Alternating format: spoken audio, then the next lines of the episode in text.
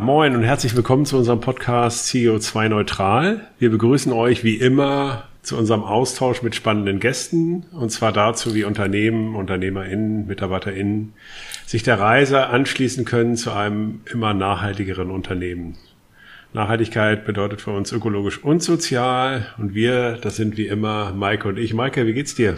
Moin Nils. Ja, gut geht's mir. Wir hatten ja eine kleine Podcast-Pause und äh, ich freue mich, dass es wieder losgeht auf jeden Fall. Wie geht's bei dir?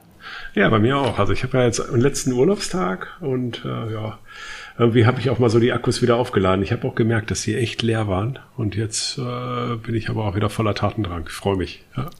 Cool und voller Tatendrang äh, darf ich unseren Gast heute begrüßen. Und zwar ist Janine Steger bei uns. Ähm, du bist Moderatorin, Speakerin, Buchautorin und Medientrainerin ähm, eine der Mitgründerinnen von Future Woman. Dazu können wir hoffentlich noch ein bisschen äh, näher zu sprechen. Ganz kurz äh, versucht Future Woman Frauen in der Nachhaltigkeit sichtbarer zu machen und hier auch Karrieren zu fördern und ein Netzwerk zu schaffen. Darüber hinaus hast du ein Buch geschrieben zum Thema, wie ich es schaffe, äh, wenn ich es schaffe, dann schafft es jeder, Entschuldigung, auch zum Thema Nachhaltigkeit. Und du hast auch einen eigenen Podcast, äh, Grüner geht's halt nicht. Und ich habe äh, bei der Recherche gesehen, dass wir schon einen gemeinsamen Gast hatten, nämlich äh, Dr. Frauke Fischer. Ja. Das hat mich auch sehr gefreut, die ist so toll. Und erstmal herzlich willkommen, Janine, schön, dass du bei uns bist. Ja, ganz herzlichen Dank für die Einladung und äh, das kann ich äh, absolut nur bestätigen. Also Frauke ist ja auch Future Woman, darüber sprechen wir ja gleich noch, aber äh, ganz, ganz beeindruckend und sie kann es auch einfach so gut erklären, das Thema Biodiversität. Und ich habe sie auch gerade noch mal gefragt, als ich total zerstochen von Mücken im Urlaub saß, dass sie das so bitte noch mal allen erklären soll und auch mir einfach noch mal, weil ich es gerade noch mal brauchte, dass es gut ist, wenn wir keine Mücken haben, weil ich echt gereizt war. Also Ein Hoch auf die Mücke, ne? Ja, ähm, hier gibt es keine Schokolade. Also an der Stelle nochmal ganz wichtig. Auf jeden Fall. Äh, lass uns mal nochmal einen Schritt zurückgehen. Äh, wir starten ganz immer ganz gern mit der Frage, was sich dann zum Thema Nachhaltigkeit gebracht hat. Also hattest du ein entscheidendes Erlebnis? Ist das schon immer ein prägendes Thema bei dir im Leben? Wie kommt es?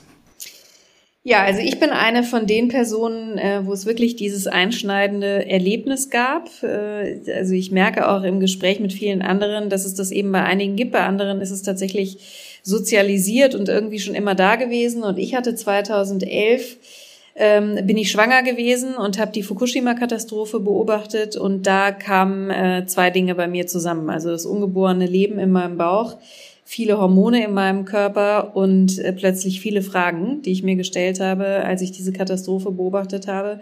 Und ähm, in der Folge dessen dann tatsächlich erstmal bei mir selbst im privaten Bereich angefangen habe und einfach vorher recherchiert habe, was kann ich tun, wie kann ich ressourcenschonender leben und habe dann eben im privaten Bereich äh, vieles verändert. Es ging los bei dem Austausch der Kaffeemaschine, weil die sowieso gerade kaputt ging und dann keine Kapselmaschine mehr gekauft wurde, sondern eine, in die wir Boden einfüllen seitdem. Und ähm, das große Finale war eigentlich so die Abschaffung des eigenen Autos. Ähm, und dazwischen lagen natürlich viele kleine Steps.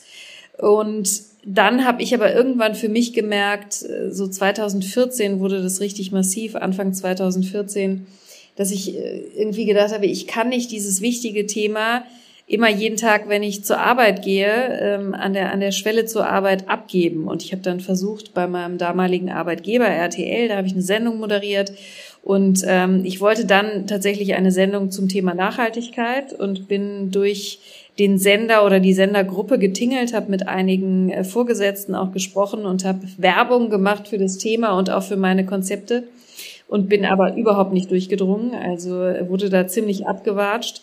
Das wäre heute ganz anders. Also ich bin auch immer noch im Austausch äh, mit dem mit dem Sender, meinem ehemaligen Arbeitgeber und sehe natürlich auch, was da passiert.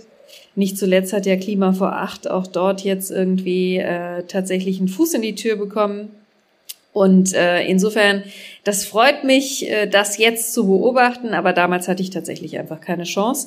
Und dann habe ich entschlossen, ähm, äh, tatsächlich zu kündigen und ähm, mich als Green Janine selbstständig zu machen, wobei der Name war nicht von Anfang an da, sondern ähm, ich habe da tatsächlich erstmal ähm, gekündigt und war ein bisschen planlos. Also ich wusste nur, es soll was mit Umweltschutz, Nachhaltigkeit und gegen die Klimakrise äh, sein, aber was war mir nicht genau klar und Es hat sich dann aber irgendwie rauskristallisiert, auch unter dieser Namensgebung. Also die Idee hatte dann plötzlich jemand für mich, dass ich einfach äh, doch das weitermachen könnte, was ich ja bis dahin ganz erfolgreich und glaube ich auch ganz gut gemacht habe, nämlich als Journalistin zu arbeiten, zu moderieren und das aber eben jetzt in diesem neuen Bereich. Und seitdem bin ich vor allen Dingen als Veranstaltungsmoderatorin in diesem Fachbereich unterwegs und auch als Speakerin.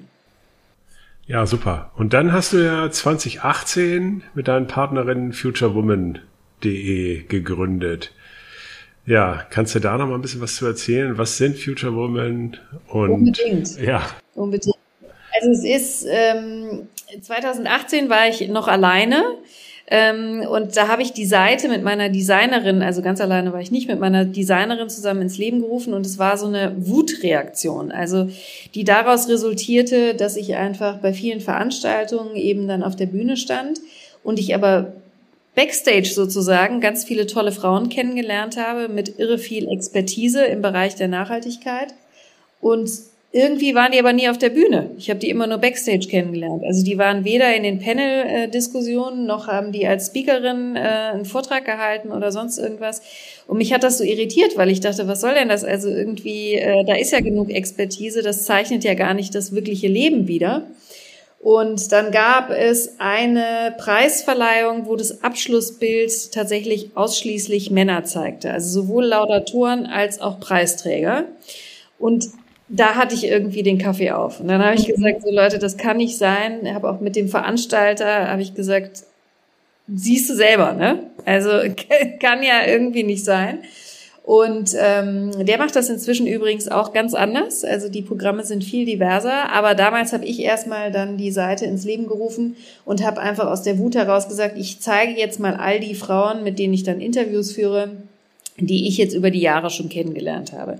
Und dann hat sich irgendwann äh, Saskia, eine meiner mit, beiden Mitgründerinnen, bei mir gemeldet und ähm, hat zu mir gesagt, sie sei auf der Suche nach einem Netzwerk für Frauen in der Nachhaltigkeit und es, sie würde aber keins finden, ob das nicht eine super Idee wäre, das auf die Seite aufzusetzen. Da habe ich gesagt, ja klar, ist eine super Idee.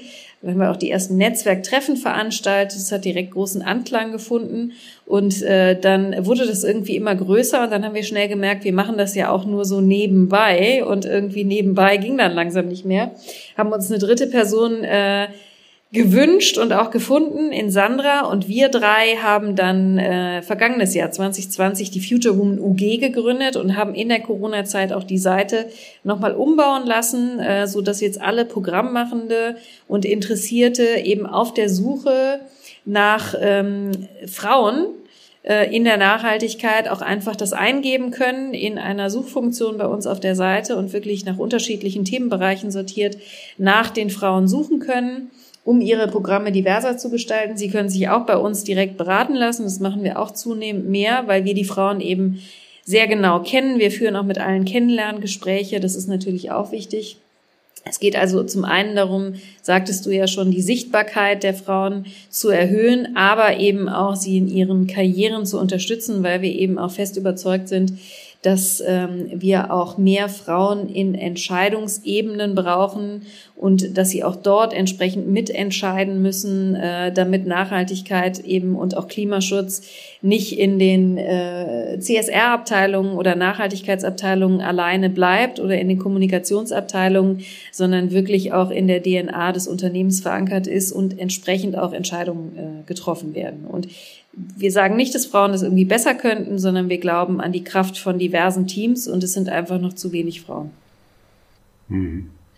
Ja, das hat ja mehrere Aspekte. Ne? Wenn ich jetzt auf das Thema Nachhaltig gucke, Nachhaltigkeit gucke, wenn ich mir die SDGs angucke, das ist das tolle Rahmenwerk mit den 17 SDGs, da gibt's ja das ähm, äh, Ziel 5, äh, Gleichstellung bzw. Gleichberechtigung der Geschlechter, SDG 5 und ähm, es gibt ja unterschiedliche Aspekte, weswegen ja das Thema Diversity äh, oder halt überhaupt Gleich, Gleichberechtigung ja auch Nachhaltigkeit, also wichtig ist eben auch für das Thema Nachhaltigkeit.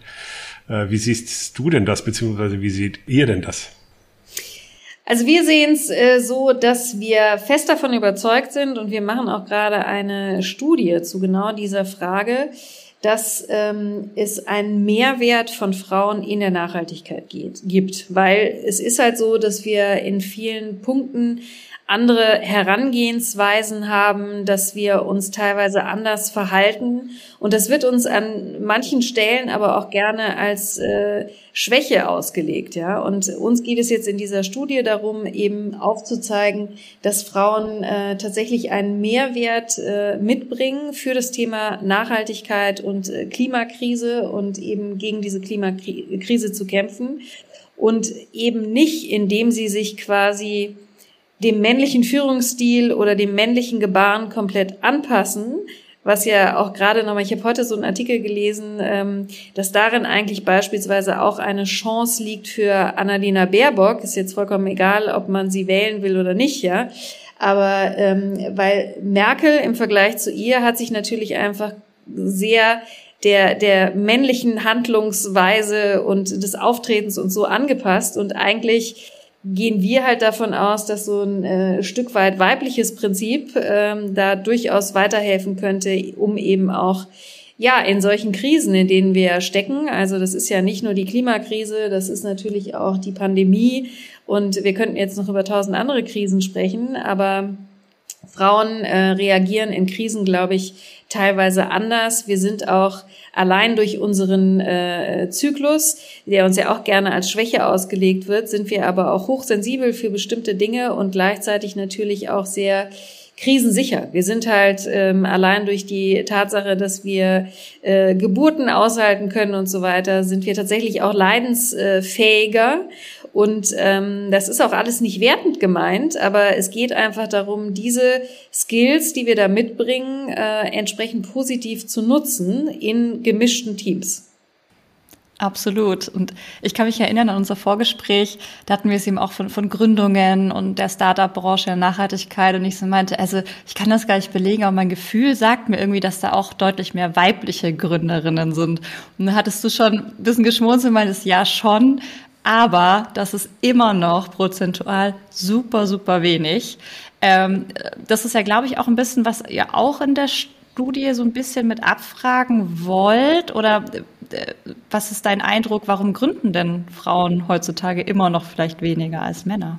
Ja, es ist tatsächlich erschreckend gering, die Zahl. Also es sind 16 Prozent äh, weibliche Gründer und äh, das ist wirklich verrückt eigentlich. Ne? Ähm, und ich hatte dazu letztens auch noch mal ein interessantes äh, Gespräch mit unterschiedlichen äh, Beteiligten, die sich teilweise auch sehr, sehr gut in der Start-up-Szene auskennen und die halt sagen, es geht ja oft schon dabei los, also jemand sagte den, den plakativen Satz, also ähm, Peter gibt halt Peter einen Kredit und Marie Marie. Und dadurch, dass wir schon so wenig weibliche Investoren haben, ähm, ist es schon irgendwie Problem Nummer eins. Ja? Also du kriegst schon, kommst schon schlechter an Geld, dann musst du natürlich auch ähm, vielleicht anders auftreten, als manche Frauen das so äh, gewohnt sind, dass man dann eben auch an, an die Kohle äh, kommt und eben Investoren findet. Ähm, also das ist schon mal Punkt Nummer eins. Und insgesamt ist es tatsächlich so, dass wir, das merken wir egal, ob es sich jetzt um Gründungen handelt oder grundsätzlich auch um die, um die Arbeitswelt an sich oder auch Bühnenprogramme. Ne? Also wenn du eine Frau fragst und einen Mann gleichzeitig fragst, ob sie sich Auftritt XY zutrauen, sagt der Mann dir sehr viel schneller absolut, ohne dass er länger darüber nachdenkt, weil er auf jeden Fall davon ausgeht, dass er das schafft. Und die Frau checkt erst nochmal, kann ich wirklich und auch nicht 100, sondern 120 Prozent äh, abliefern. Und dann sage ich vielleicht zu. Ja? Und dann ist natürlich der Ofen schon aus, weil dann hat der Mann ja schon längst zugesagt. Und so ein bisschen ist es natürlich auch beim Thema Gründung. Also ähm, uns fehlt da teilweise vielleicht der Mut oder auch so dieses Gefühl des Surroundings, also dass da irgendwie so diese ganzen äh, Verbindungen, die man vielleicht auch so braucht, dass man das Gefühl hat, ich bin da wirklich in einem Netzwerk, das mich auffängt äh, und mich berät und so. Also es führt insgesamt einfach dazu, dass wir wirklich diese schreckliche Prozentzahl von 16 äh, haben an, an äh, weiblichen Gründung, äh, Gründern und das ist natürlich echt, ähm, da müssen wir, glaube ich, mutiger werden, uns selbst mehr zutrauen und offenbar brauchen wir mehr weibliche Investoren. Ja, also weibliche Investoren ist ein Thema. Ich sehe das aber auch, wenn ich jetzt mal den Hut wechsle. Ich habe halt noch so ein Startup äh, gegründet oder wir haben jetzt ein Startup noch gegründet und sind da gerade auf der Suche nach, nach, einem, nach einem oder einer CEO. Und äh, da ist es wirklich, oder auch eben auch eben auch mit der Möglichkeit, Heidi wird dann natürlich dann auch tatsächlich äh, auf sich zu beteiligen.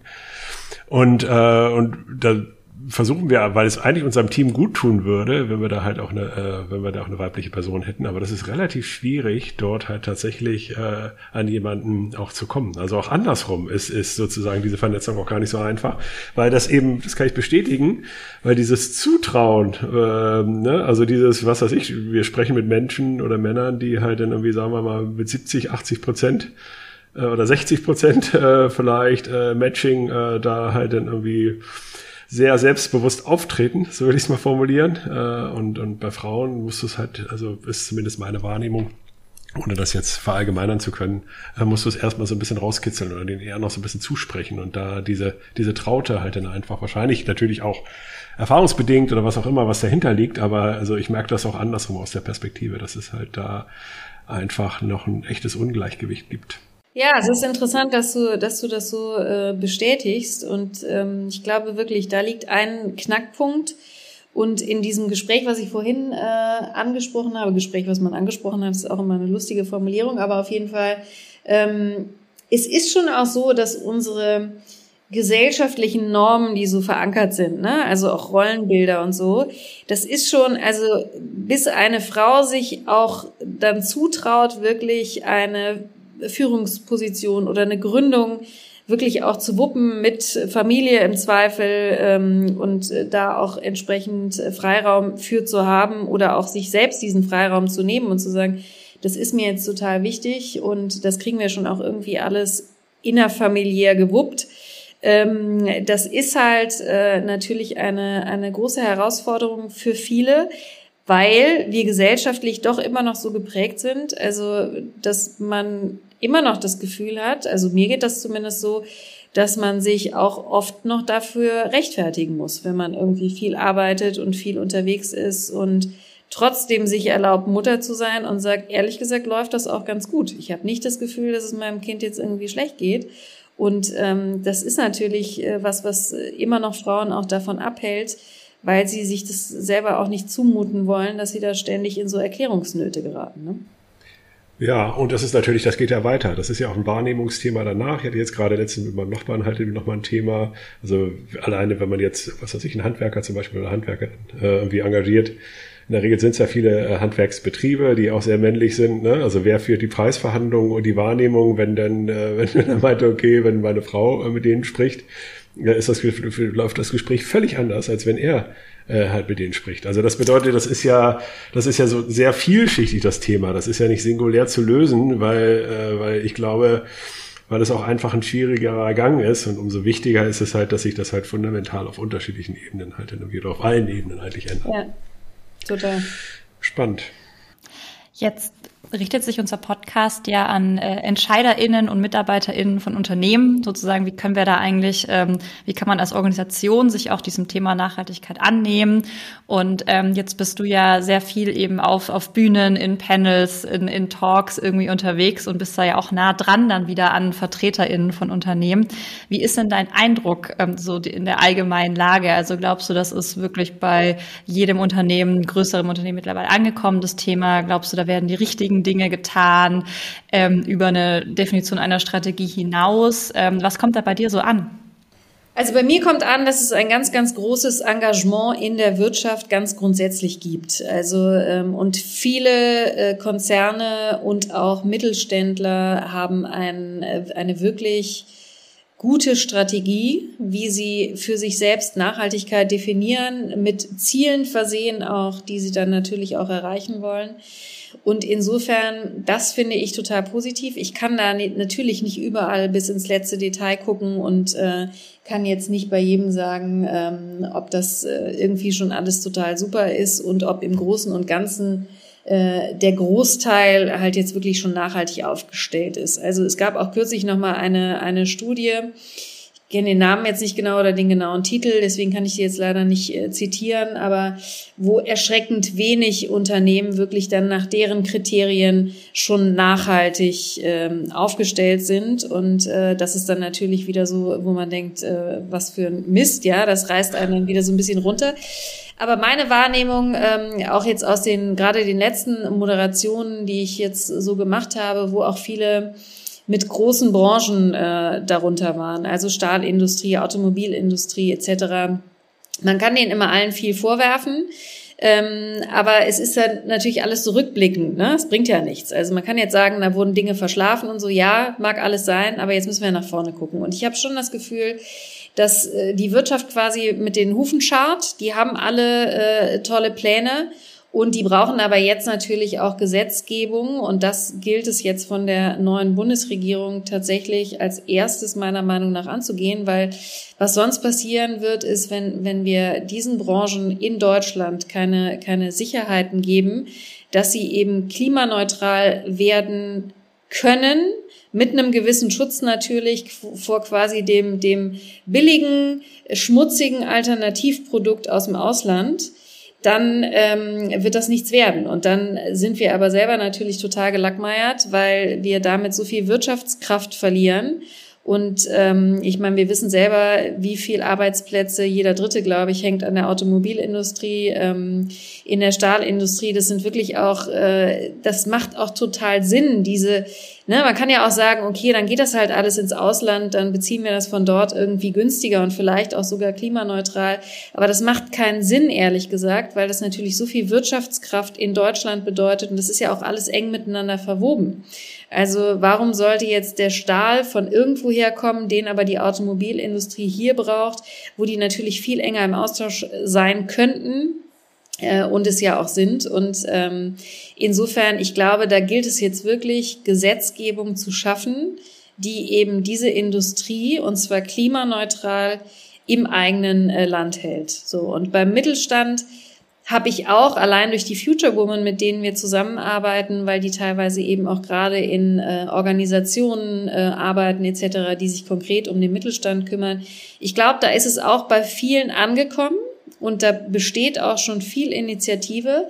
Da ist aber, glaube ich, auch noch ein großer Teil Verunsicherung. Also ich glaube, da sind schon auch noch viele Unternehmen, die, die wirklich auch Sorge haben vor diesem üblichen ähm, oh, da muss ich jetzt erstmal jemanden reinholen, der äh, mich berät für teuer Geld, der dann umsetzt für nochmal teuer Geld, weil Investitionen anstehen. Und irgendwann viel, viel später habe ich vielleicht da, habe ich dann auch irgendwas davon, also auch ökonomisch betrachtet, ja.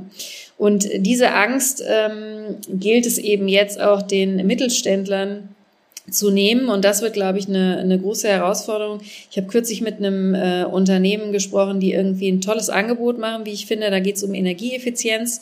Und äh, die sagen halt, wir gehen da rein. Also das ist unser Angebot an euch. Wir, wir gucken euch, gucken uns alles an.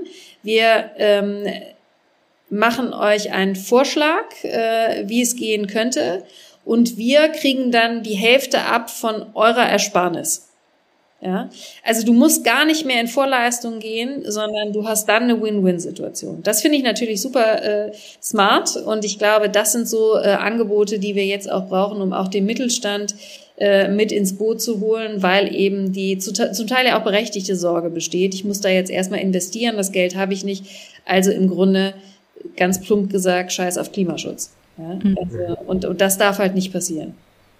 Ja, lustig. Ich kenne das noch, äh, das Contracting, ich kenne das noch äh, aus der Energiebranche sozusagen, dass manche, das ist, das ist ein gängiges Modell tatsächlich. Du hast eine Ölheizung, ich baue dir was Neueres ein, brauchst du nicht bezahlen, aber beteilige mich an den Ersparnissen, die du gemacht hast. Total smart, das ja, auch nochmal ein bisschen größer zu denken.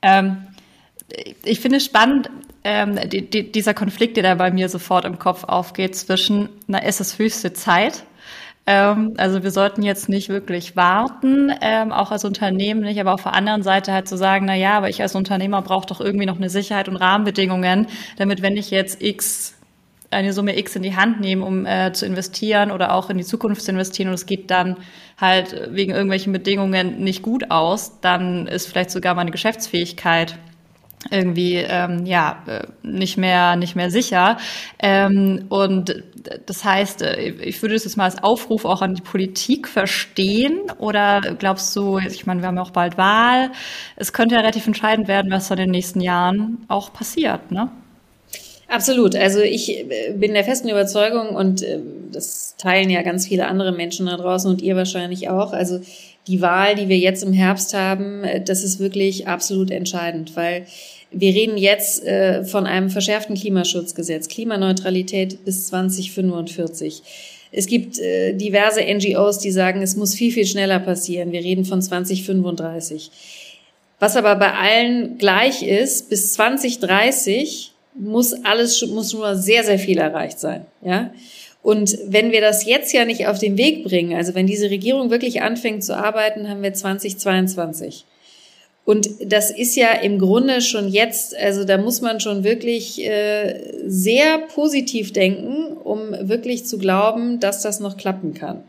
Jetzt ist es halt so, dass diverse ähm, WissenschaftlerInnen ja durchgerechnet haben, dass es schon noch möglich ist, aber es ist ein Riesenkraftakt und deswegen ist es wirklich nicht anders möglich, äh, als sofort in der nächsten Regierung dann eben auch zu starten. Und es geht auch im Übrigen natürlich nicht nur um Schutzmaßnahmen in Bezug auf andere Anbieter, ähm, sondern es geht beispielsweise natürlich auch um ganz konkrete ähm, finanzielle Unterstützung. Ne? Natürlich müssen da auch Gelder fließen, da braucht es äh, Budgets, weil wir stehen ja jetzt vor der Frage, also wenn jetzt ein, ein äh, Hochofen bei, bei, bei der Stahlindustrie kaputt geht, lasse ich den reparieren oder hole ich mir jetzt quasi die neue Variante mit Wasserstoff, um das jetzt mal ganz äh, laienhaft darzustellen. Und die, diese Wasserstoffvariante, die kann ich aber nur finanzieren mit Unterstützung vom Staat. Dann haben wir ja noch dazu das Problem Wasserstoffinfrastruktur. Wo kriegen wir eigentlich diesen ganzen Wasserstoff her? Äh, wie kommt der dann tatsächlich irgendwie auch vor Ort?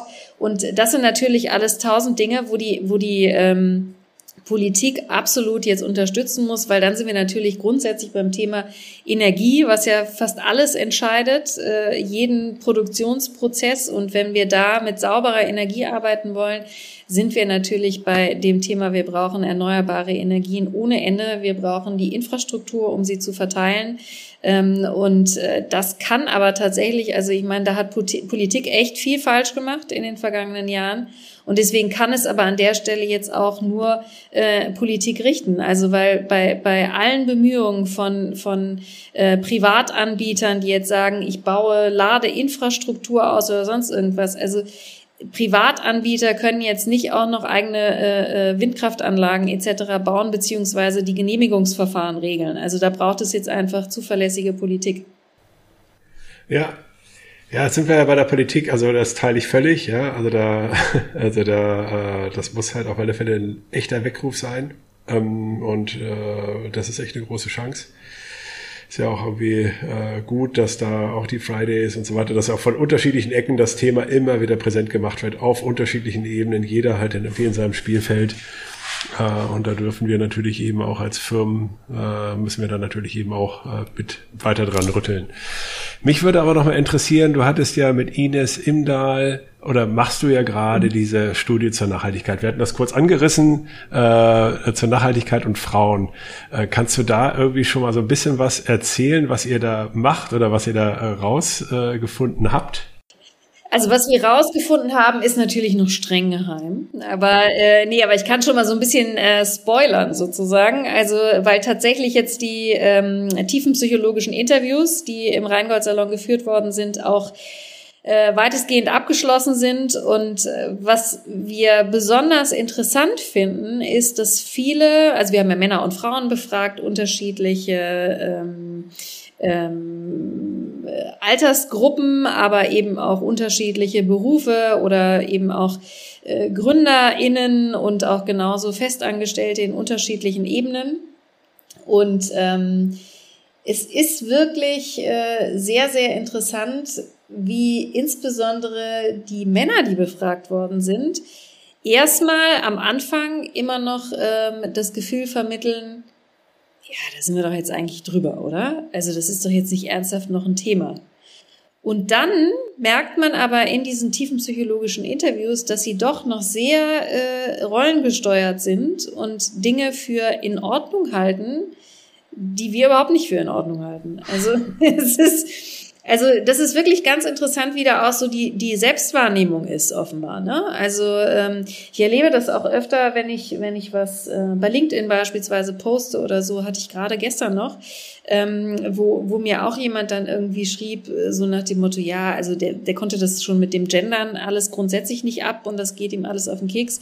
Und, ähm, und dann, ähm, warum jetzt auch noch irgendwie man sich einen zusätzlichen Stolperstein, so hat er es, glaube ich, bezeichnet, beim Thema Klimaschutz ans Bein binden müsste, dass man da jetzt auch noch mit so einem Gender- und Frauenthema um die Ecke kommt, wo ich sage, nee, darum geht's ja nicht. Also es geht darum, dass wir davon ausgehen, dass wir schneller sein können beim Thema Klimaschutz, wenn wir diversere Teams haben und die Frauen und die weibliche Perspektive mehr mit einbeziehen. Also mir geht es überhaupt nicht um einen zusätzlichen Stolperstein, wie unverschämt eigentlich, Frauen als zusätzlichen Stolperstein zu äh, oh bezeichnen. Ja. Sondern das Gegenteil ist ja das, was wir äh, belegen wollen. Und ähm, also das finde ich eigentlich am spannendsten momentan, ähm, zu sehen, was da so die eigene Wahrnehmung ist, wie wahnsinnig aufgeschlossen man schon ist. Und dann kommt in den Gesprächen aber raus, also ehrlich gesagt sind wir da, glaube ich, noch nicht so weit, wie wir, wie wir denken. Und ähm, das ist spannend und äh, wir sind jetzt aber gerade wirklich dabei, weil wir auch ein, ein Buch äh, veröffentlichen werden zu dieser Studie. Ähm, und da wird es eben auch darum gehen, vor allen Dingen die Ergebnisse dann vielen Menschen auch sehr plakativ äh, zugänglich zu machen. Also das wird jetzt kein wissenschaftliches Buch, sondern wirklich an welchen Stellen erkennt man das weibliche Prinzip? Äh, wo müssen wir sch vermeintliche Schwächen in Stärken verwandeln äh, oder so empfinden und deuten? Und ähm, was bedeutet das eigentlich für den Klimaschutz und für uns als Gesellschaft auch? Ne? Und ähm, deswegen ist das für uns natürlich jetzt auch total spannend zu gucken, wie sind die unterschiedlichen Thesen, mit denen wir jetzt erstmal daran gegangen sind, wie zeigen die sich jetzt wirklich dann in den Ergebnissen und was machen wir jetzt daraus äh, für Buchkapitel? Und das ist jetzt gerade eine sehr, sehr spannende Arbeit. Ja, total, ich, ich freue mich total auf die Veröffentlichung. Ähm, werden wir bestimmt auch noch mal was zu schreiben oder vielleicht schnacken wir auch noch mal drüber, ähm, weil ich glaube, dass es total spannend ist, auch aus jetzt wieder Sicht von einem Unternehmen sozusagen. Also dann ja auch noch mal zu gucken, sind wir eigentlich richtig aufgestellt und so weiter und so fort. Ähm, jetzt haben wir fast schon die Zeit durch, eigentlich sind wir drüber, aber jetzt würde ich doch noch mal fragen wollen, ähm, wie können denn Unternehmen, Organisationen dich, deine Arbeit, äh, Projekte von dir unterstützen? Hast du da ähm, noch was mitzugeben? Also wir freuen uns natürlich immer ganz grundsätzlich über Aufmerksamkeit, also vor allen Dingen bei Future Woman. Ähm, man kann alles, was ich so treibe, vor allen Dingen auf meiner Homepage äh, finden, janine-steger.de und Future Woman, äh, da steht natürlich alles drauf, was wir mit Future Woman so machen. Ähm, es ist natürlich super, wenn möglichst viele Unternehmen auch Interesse haben an den Ergebnissen der Studie. Also wir halten auch gerne, Ines und ich, Vorträge dann dazu, sobald die Ergebnisse veröffentlicht sind und tragen das auch in die Unternehmen mit rein und haben dann ja hoffentlich bald auch ein Buch, was wir dann dementsprechend auch noch ähm, an der Stelle bewerben können und äh, weitergeben können. Und äh, insofern sind wir auf allen Kanälen zu, über, zu erreichen. Wir sind überwiegend bei LinkedIn tatsächlich umtriebig ähm, auch mit Future Woman, aber auch jeder für sich. Und ähm, insofern können sich alle dort gerne mit uns in Verbindung setzen und äh, dann freuen wir uns natürlich über neue Kontakte. Ja, super. Schön. Was hast du denn den Hörern, Hörerinnen äh, noch mitzugeben? Hast du noch einen Appell an die Menschen, die uns jetzt hier zuhören? Also ich ähm, merke an mir selber immer, dass ich zwischendurch so richtig äh, verzweifelt bin, ähm, weil, weil die Zeit eben so drängt und weil ich eben so richtig immer noch nicht auf allen Ebenen ähm, sehe, dass es wirklich auch überall angekommen ist. Und ähm, ich glaube, das Wichtigste ist für uns alle immer von, von anderen auch nochmal zu hören, wie man positiv bleiben kann und wie man weiter daran glaubt, dass wir das schaffen können, weil davon bin ich schon fest überzeugt, aber wir brauchen wirklich wahnsinnig viel Kapazität, wahnsinnig viel Mut und äh, Zusammenhalt in dieser Frage auch. Und ich glaube, wir müssen uns wirklich alle klar machen, und ich bin wirklich überhaupt keine Freundin von Horrorszenarien, aber diese Erde, dieser Planet, das wird sehr, sehr ungemütlich und sehr schlimm hier, wenn wir, wenn wir das nicht auf die Kette kriegen. Und deswegen, also mein persönlicher Tipp ist immer, sich mit inspirierenden Menschen auszutauschen. Also wenn es mir richtig scheiße geht, dann rufe ich ganz viele von diesen Menschen, die mich irre inspirieren, an oder setze mich anderweitig mit denen in Kontakt und äh, dann geht's auch wieder, weil ich dann das Gefühl habe, da sind einfach so viele, die am Thema arbeiten, die an der Sache arbeiten und ähm, die wirklich auch Lösungen parat haben und das stimmt mich dann wieder positiv und das kann ich allen nur raten, weil was wir jetzt überhaupt nicht gebrauchen können, ist eigentlich Verzweiflung, aber ich verstehe total, dass man die zwischendurch empfindet. Janine, vielen lieben Dank für deine Zeit und für den tollen Austausch. Ähm, und ich hoffe auf bald und äh, wir bleiben in Kontakt. Vielen herzlichen Dank, hat mir großen Spaß gemacht. Danke. Schön, ebenso. Ciao.